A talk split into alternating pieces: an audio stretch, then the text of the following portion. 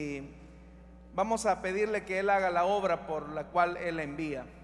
Padre que estás en los cielos, Señor amado, te damos las gracias por esta oportunidad que nos concedes de podernos presentar delante de ti con acción de gracias y tener, Señor, así el privilegio de ser instruidos por el consejo de tu palabra ministrado, Señor amado, por tu Santo Espíritu, dándonos el privilegio de alabar, bendecir tu nombre, que es levantado entre las naciones.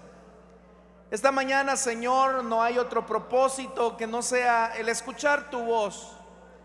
Por eso quiero pedirte que tú hables a cada uno de los hermanos y hermanas que están reunidos en este lugar así como también aquellos que a través de la radio, a través de las redes sociales van a escuchar esta transmisión, que tu palabra pueda llegar, Señor, hasta ellos para generar los cambios que solamente por medio de tu Santo Espíritu pueden lograrse.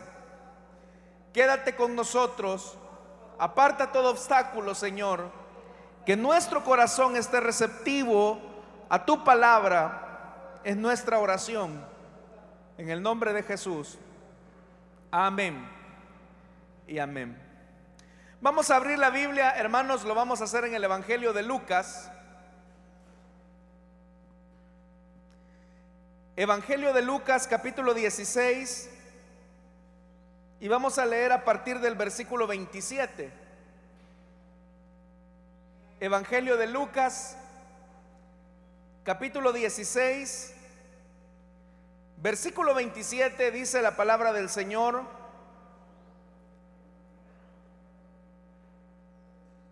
Él respondió, entonces te ruego, Padre, que mandes a Lázaro a la casa de mi Padre, para que advierta a mis cinco hermanos y no vengan ellos también a este lugar de tormento. Pero Abraham le contestó, ya tienen a Moisés y a los profetas, que les hagan caso a ellos. No les harán caso, padre Abraham, replicó el rico. En cambio, si se les presentara uno de entre los muertos, entonces sí se arrepentirán. Abraham le dijo, si no le hacen caso a Moisés y a los profetas, tampoco se convencerán aunque alguien se levante de entre los muertos. Hasta ahí dejamos la lectura, hermanos. Tengan la bondad de sentarse, por favor, esta mañana.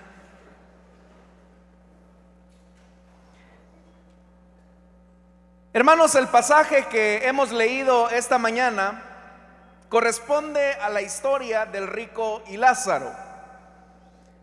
Sabemos que en esta historia se describe la vida de dos hombres que tenían estilos de vida totalmente opuestos y cuya condición social le permitía a uno tener ciertos privilegios que le hacían humanamente gozar de la vida y por el otro lado a otro hombre que por su condición de vulneración, de pobreza, le tocaba vivir de las migajas de la mesa de aquel hombre rico.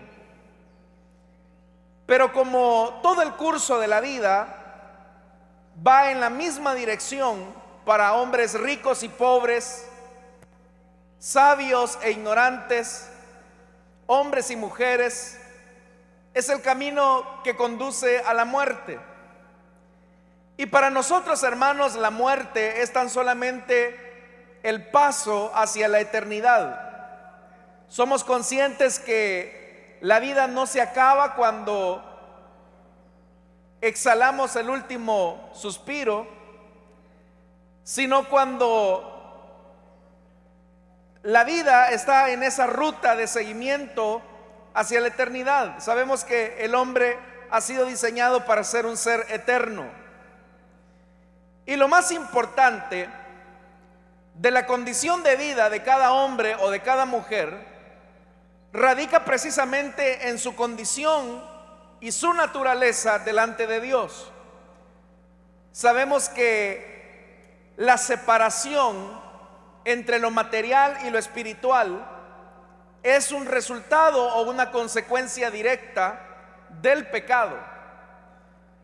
Como nosotros hermanos de alguna manera nos hemos acostumbrado al tema de la muerte, porque a diario vemos personas que mueren, lo vemos como algo natural. Y decimos, bueno, tarde o temprano todos vamos a morir. Tarde o temprano todos ya no estaremos en esta tierra. Y hemos naturalizado la muerte. Pero lo cierto es que en el diseño de Dios, en el diseño de la vida de Dios para el hombre, la muerte no era parte de su planificación. Porque como ya lo dije, la muerte expresa esa separación entre lo material y lo espiritual. Eso es la muerte. La muerte es esa separación entre lo material y lo espiritual. Es cuando la parte inmaterial del hombre se separa de su parte material. La parte material vuelve a la tierra del cual fue tomada la vida y la parte inmaterial regresa dependiendo de la decisión que se haya tomado acá en la tierra. Nosotros hermanos y hermanas sabemos y conocemos que la eternidad está definida por la decisión que tomemos aquí en esta tierra. El aceptar a Jesús como nuestro Señor y nuestro Salvador es lo que al final va a determinar nuestro destino final. Porque lo que conduce al hombre y a la mujer a la condenación eterna es su condición de muerte, de pecado. El pecado, hermanos y hermanas, nos conduce a la muerte. Es más, cuando hablamos de salvación cristiana, debemos de entender, hermanos y hermanas, que salvación no es salvación del alma, como las personas lo entienden. Usted habrá escuchado a muchas personas que dicen, vamos a salvar almas para Cristo. Pero Jesús no vino a salvar almas. Jesús vino a salvar vidas, seres humanos con cuerpo, con alma y con espíritu. Eso es lo que Jesús vino a salvar. Y la siguiente pregunta que tenemos que hacernos, ¿de qué nos vino a salvar? Si nosotros decimos, Jesús nos vino a salvar del infierno, eso es un reduccionismo. Es decir, es reducir la salvación cristiana a la mínima expresión. Y no es aprovechar toda la riqueza que conlleva la salvación de Dios. Porque ¿qué es lo que nos lleva a nosotros a la condenación eterna? Lo que nos lleva a nosotros a la condenación eterna es nuestra condición de muerte por estar separados de la gloria de Dios. La paga del pecado es muerte, dice la Biblia. Y siendo que la paga del pecado es la muerte, toda persona que siga viviendo en su condición de muerte, en su condición de pecado, terminará en la condenación eterna. Eso es inevitable. De tal manera, hermanos, que entonces Jesús nos vino a salvar de nuestra condición de pecado. Es más, Jesús murió por nuestros pecados. Es decir, que el infierno o la condenación eterna es la máxima expresión de muerte de aquellos hombres que rechazan al Dios de la vida. ¿Quiénes irán a parar a la condenación eterna? ¿Quiénes irán a parar al lugar de tormento? Aquellos que rechazan la resurrección de Dios a una nueva vida, que solamente se alcanza a través de la muerte de Cristo. Es decir, la vida de Dios solamente fluye cuando nosotros reconocemos que ese Dios que murió en la cruz nos dio la capacidad de ser libres de nuestra esclavitud del pecado. Por eso es que yo le decía hace algún momento, cuando nosotros reducimos la salvación, al simple hecho de no ir al infierno, le estamos despojando toda la gloria de lo que significa el sacrificio de Cristo. Porque cuando recibimos la salvación de Dios, el Señor nos salva de nuestra condición de pecado. Es decir, el pecado ya no se puede enseñorear más del creyente, porque ha nacido a una nueva vida en Cristo. Y si eso es verdad, aquí es donde viene lo más importante. ¿Qué es lo que cambia un antes y un después en la vida de aquellos que han recibido el mensaje de vida? Lo que sí es cierto es que lo que cambia al hombre es la palabra de Dios. La Biblia dice que la fe viene por el oír. Porque solamente a través de la palabra de Dios, a través de esto que yo estoy haciendo en este momento, es que el Espíritu Santo utiliza las palabras que no son mías, sino que vienen del Señor, Él las implanta en nuestro corazón y Él mismo se encarga de darnos fe para creer en el Dios de la vida, su Hijo Jesucristo. Pero hay algo importante en esta historia y es lo que yo quiero llamar su atención en esta mañana. Y es que la Biblia dice que tanto el rico como, el Lázaro, como Lázaro murieron y cada uno fue a parar a un lugar distinto. El Lázaro, o más bien dicho, Lázaro por su parte fue a parar a un lugar de consolación. La Biblia lo describe como el seno de Abraham. Un lugar donde él fue consolado. Pero por la otra parte del rico, él fue a parar a un lugar de tormento. Y al estar en esa condición de tormento, él reflexiona y él piensa en lo que fue la vida. ¿Qué significa esto? Que una persona cuando muere si bien es cierto, su cuerpo duerme, pero su parte inmaterial está despierta. Y está despierta en todas aquellas cosas que fueron sus días de vida acá en la tierra. Es decir, las personas que ya murieron, en estos momentos están reflexionando en cada día de su vida desde su niñez hasta el día de su muerte. Ellos están conscientes de lo que fue su vida. Tanto los creyentes como los no creyentes. Es decir, hay plena conciencia y eso es lo que nos dice la palabra. En esa reflexión del rico, en el que estaba meditando que su vida había sido condicionada por el amor al dinero, por el amor a los placeres de esta vida, la conclusión y dice, bueno, estoy en este lugar de tormento porque no creí como Lázaro.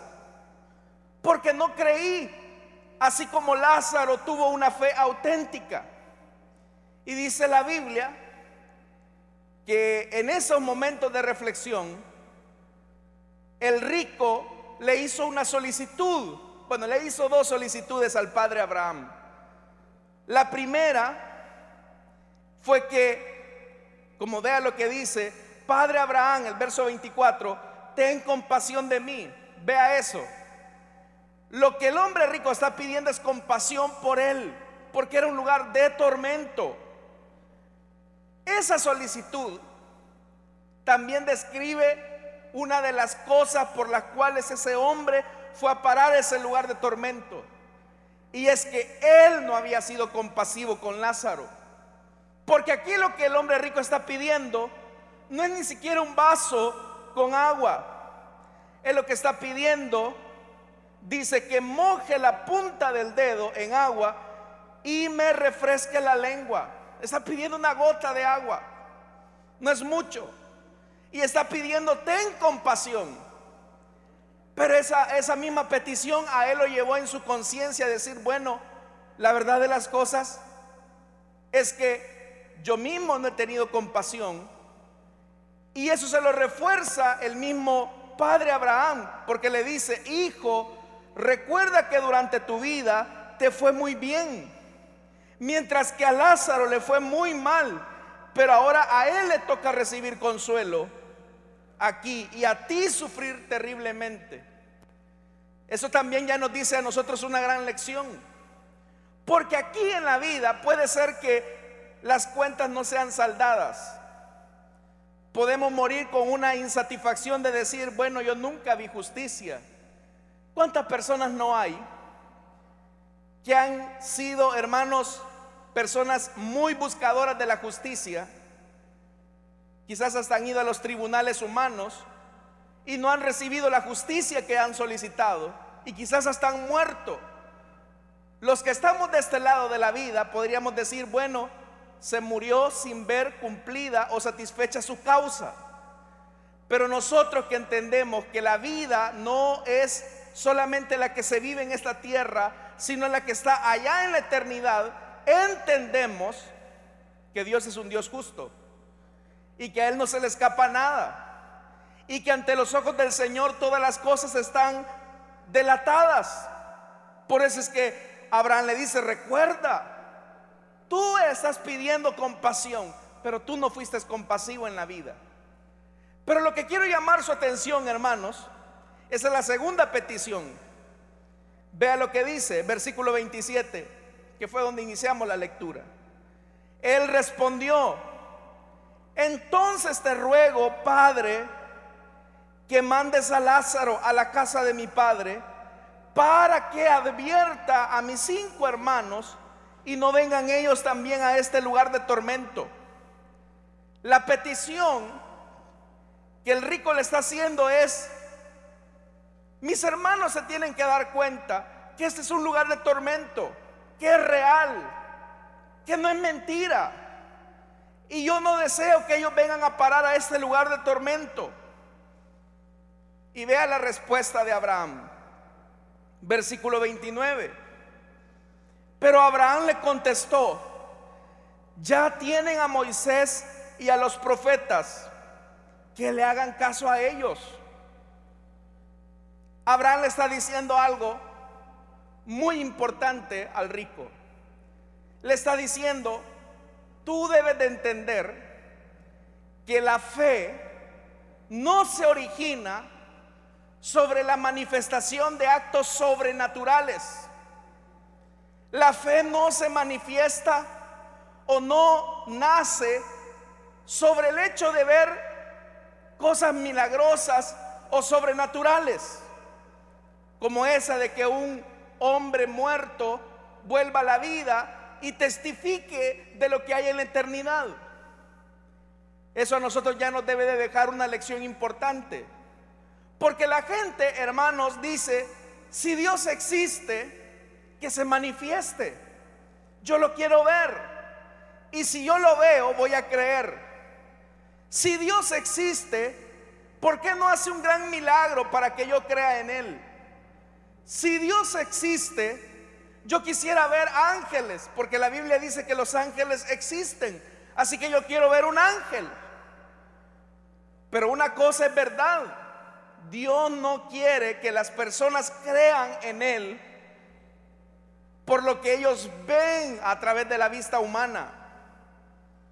Sino que lo que Dios desea es que la persona crea en Él por la palabra de Dios por esto que está siendo anunciado en este momento. Por eso es que el versículo 29 dice, ya tienen a Moisés y a los profetas, que se está refiriendo al Antiguo Testamento. Si ellos quieren creer, ahí tienen a la palabra de Dios, tienen a Moisés, tienen a los profetas. Basta tan solo con que lean o escuchen la palabra de Dios para que puedan entender que Dios no es un juego, que Dios es real y que Dios le dará a cada uno la parte que le corresponde. Así que ya tienen a la palabra de Dios. Vea lo que Abraham está diciendo. Abraham no quiere convencer a los cinco hermanos de este hombre rico.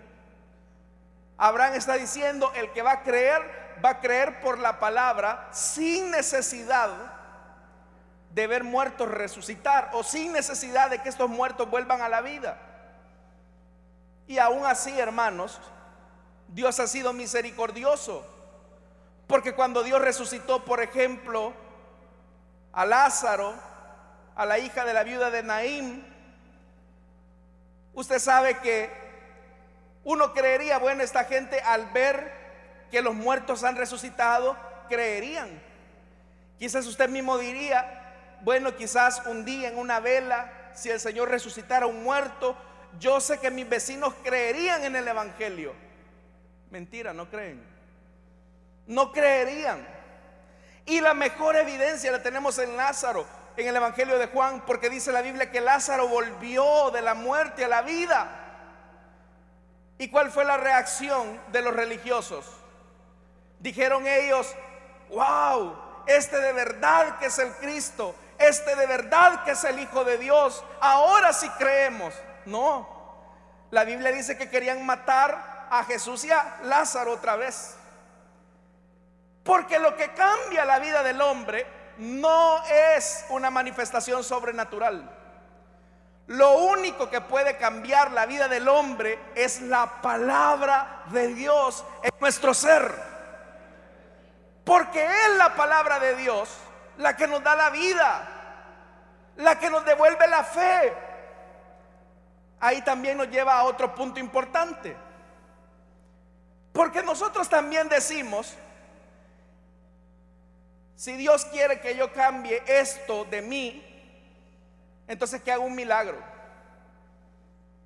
Si Dios quiere que yo mejore en esta área de mi vida, tendrá que hacer un milagro. Si la palabra de Dios está en usted, esa misma palabra de Dios lo va a conducir a los cambios que Él quiere que usted lleve en su vida. Dios no va a hacer la parte que a usted le corresponde hacer. Si a usted la palabra de Dios le manda que haga algo, usted como discípulo de Jesús deberá de hacerlo. Usted tiene a Moisés y a los profetas, tiene la Biblia, tiene la escritura. Basta con leer la palabra de Dios y darse cuenta qué es lo que Dios está pidiendo de usted. Hay gente que dice, yo voy a, por decir algo, yo voy a hacer esto hasta que un ángel se me revele. Ahí lo va a estar esperando. Yo voy a hacer esto hasta que yo sienta en mi ser hacerlo. Ahí va a estar esperando. Ahí va a estar esperando. Porque Dios no se mueve a capricho ni a sujeción de los hombres se mueve por lo que Dios dice en su palabra. Por eso, hermanos, para nosotros como cristianos evangélicos, la centralidad es la palabra de Dios. Por eso, si usted ha venido acá, bueno, yo voy a ir a la iglesia, pero si no veo que un enfermo se sane, yo no voy a creer. Mire, usted puede ver paralíticos caminar, usted puede ver ciegos ver, puede ver, hermanos y hermanas, como yo sé que usted los ha visto, enfermos ser sanados, endemoniados ser liberados. Pero la gente se vuelve más y más y más dura. ¿Qué fue lo que provocó las diez señales de Egipto en el corazón de Faraón? Provocó que Faraón creyera, hermanos y hermanas, a cada señal el corazón de Faraón se iba endureciendo y endureciendo y endureciendo cada vez más. Porque repito e insisto, Dios no es un mago para andar haciendo shows. Dios no es un ilusionista, un mago para cumplirle los caprichos a las personas. Dios desea que se le crea por lo que Él ha dicho a través de su palabra. Por eso dice más adelante, vea lo que dice, vea lo que dice el versículo 30, porque el rico le replicó, no le harán caso, padre Abraham, replicó el rico. En cambio, aquel seguía todavía con esa lógica. En cambio, si se le presentara uno de entre los muertos, entonces sí se arrepentirán. ¿Cuál era la lógica del rico? Ver para creer. Si mis hermanos ven a Lázaro que se murió, que regresa a la vida, ellos van a creer. Ellos van a creer. Si ellos ven que Lázaro les está diciendo, oigan, miren, don fulanito, don menganito, su hermano está ya sufriendo en la condenación eterna y ya no puede regresar. Y me ha mandado a mí a decirles que crean en Moisés y los profetas, en el Dios de Moisés y los profetas, para que no vayan a parar ese lugar de tormento. ¿Qué cree que hubiera pasado? Hubieran dicho, mire, este se parece a Lázaro, algún loquito ha de ser, algún alucinado. Quizás ellos quizás hubieran dicho, ah, lo que pasa es que quizás Lázaro no estaba tan muerto como creíamos. Y por eso es que Él nos está martirizando, se está hasta vengando de nuestro hermano que nunca le dio un pedazo de pan. No hubiesen creído. Por eso es que el versículo 31 vea lo que dice. Abraham le vuelve a responder. Abraham le dijo, si no les hacen caso a Moisés y a los profetas, tampoco se convencerán aunque alguien se levante de entre los muertos. No van a creer. Por eso, estimado amigo, estimada amiga, que está usted acá, o los que nos ven a través de las redes sociales o nos escuchan a través de la radio, tal vez usted ha dicho, es que si yo veo un milagro, yo sí voy a creer. Es que si el Señor me da lo que le estoy pidiendo, entonces yo sí voy a creer. Entonces tu lógica es la lógica del rico. Ver para creer. Pero usted sabe, hermanos y hermanas, que en la lógica de Dios las cosas son al revés. Creemos para poder ver. ¿Cuántos creen, hermanos y hermanas? Creemos. Y yo le pregunto, ¿usted ha creído porque vio a alguien que se sanó? ¿Ha creído porque vio a un muerto volver a la vida? No. Ha creído en su Hijo Jesucristo. Por eso con mucha razón el Señor le dijo a Tomás, bienaventurados aquellos Tomás que sin ver creyeron. No sé cuántos de esos están acá esta mañana. Usted le puede decir a una persona, demuéstreme que Dios existe. Yo por eso es que cuando alguien me dice, mire, fíjese que yo tengo un, mi maestro que es ateo, tengo un compañero que es ateo, déme los pasajes de la Biblia o déme argumentos para convencerlo de que Dios sí existe.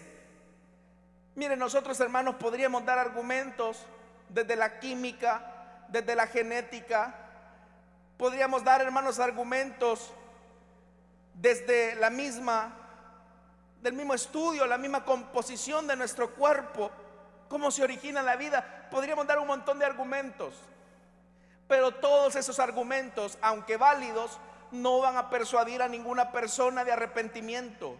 El arrepentimiento solamente viene cuando escuchamos la palabra de Dios y decidimos creer en Jesucristo, el Hijo de Dios. Si ponemos nuestra fe en su palabra, es ahí donde la fe va a surgir para creer en el Hijo de Dios. Usted y yo hemos visto a nuestro amado Salvador. Pero aunque no lo hayamos visto, sabemos que Él resucitó al tercer día. ¿Cuántos lo saben? Yo le pregunto algo. ¿Usted sabe, hermanos, que la vida eterna es una realidad? ¿Cuántos sabemos eso? ¿Cuántos han ido allá? ¿Ha ido usted, hermano, a la eternidad y ha traído un pedacito de oro de la calle, que la Biblia dice que hay calles de oro. ¿Ha visto usted el mar de cristal? Pues no, no lo hemos visto. Y entonces, ¿sobre qué cree? Sobre nuestra fe que no avergüenza, que sabemos que Dios no miente, que sabemos que Él no es mentiroso y que sabemos que Él cumple su palabra, porque Dios ama su palabra. Amén. Así que encarguémonos de eso. Crea la palabra. Y también es un desafío para nosotros como cristianos. Porque los cambios que tenemos que hacer en nuestra vida, no los tenemos que hacer sobre la base que Dios haga un milagro, pues. Porque Dios no lo va a hacer. Dios no lo va a hacer. Si Dios quiere que yo crea en esto, que me mande un ángel, pues. Ahí lo va a estar esperando. Zancudos le van a llegar en la noche. Pero Dios quiere que usted crea por la palabra. No andamos por vista, sino por fe, dice la Biblia. Así es que tenemos la convicción de la palabra de Dios en nosotros. Y como también lo dice la escritura, lámpara es a mis pies un milagro, dice. Así dice la Biblia. Lámpara es a mis pies. Uh, ah, correcto, correcto. Lámpara es a mis pies tu palabra y lumbrera mi camino. Lo que va a marcar nuestra vida, lo que va a marcar nuestras decisiones, lo que va a marcar nuestro estilo de vida, no son los milagros. Si usted ha venido aquí a andar buscando milagros, ha venido a perder su tiempo. Vaya al circo, vaya allá donde un mago, vaya donde un brujo, si usted quiere. Pero si usted ha venido acá a escuchar la palabra de Dios, esto es lo que debe de marcar nuestra vida para siempre, estimados hermanos y hermanas. La palabra. ¿Cuántos amamos la palabra de Dios, hermano? Amén, hermanos. Si obedecemos la palabra, eso es lo que nos va a impulsar a nosotros a hacer los cambios en nuestra vida. Si Dios me dice que debo de amar, si Dios me dice que debo de ser una persona con gozo, si Dios me dice, hermanos y hermanas, que en mí mora el Espíritu Santo, eso debe de bastar para mí. La palabra de Dios. Amén, hermanos. Vamos a orar entonces esta mañana.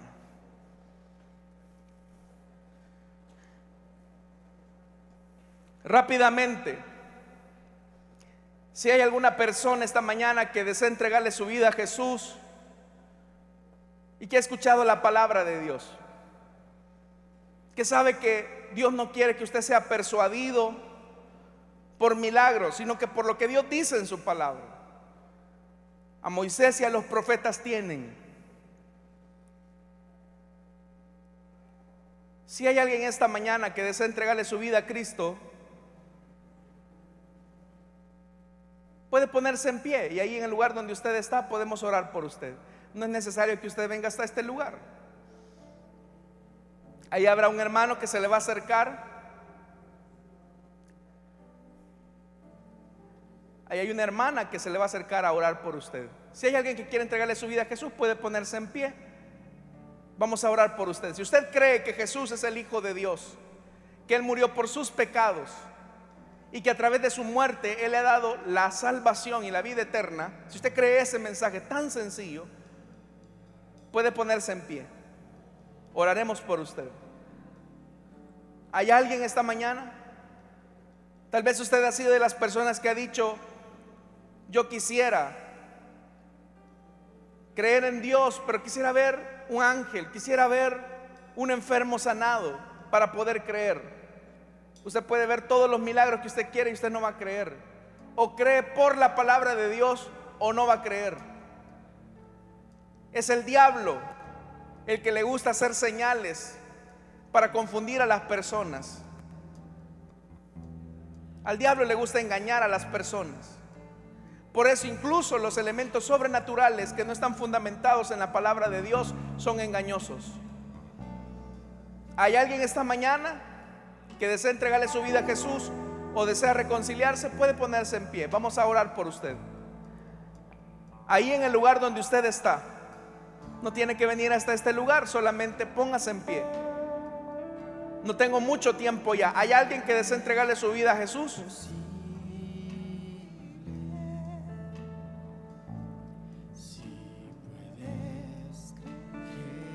¿Hay alguien?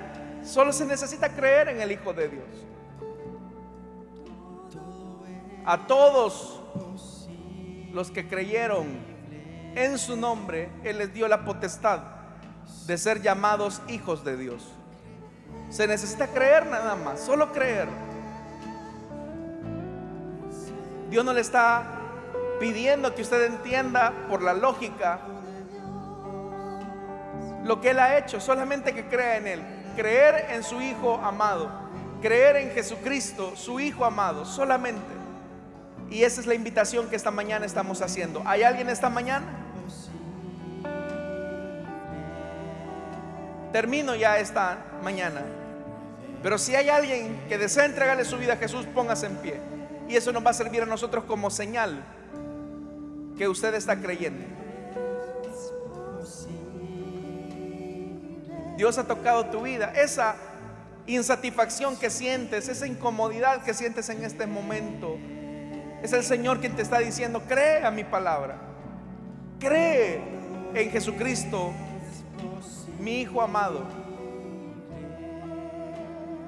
Termino ya.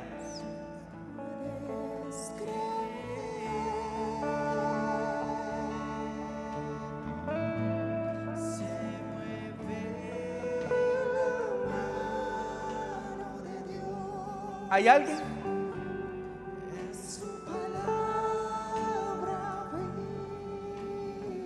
Si no lo hay, hermanos, digámosle al Señor esta mañana, pongámonos en pie y digámosle, Señor, ayúdame a creer más en tu palabra, porque al que cree, todo le es posible.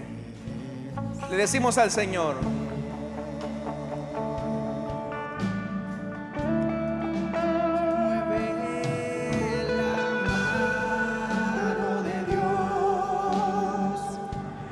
en su palabra.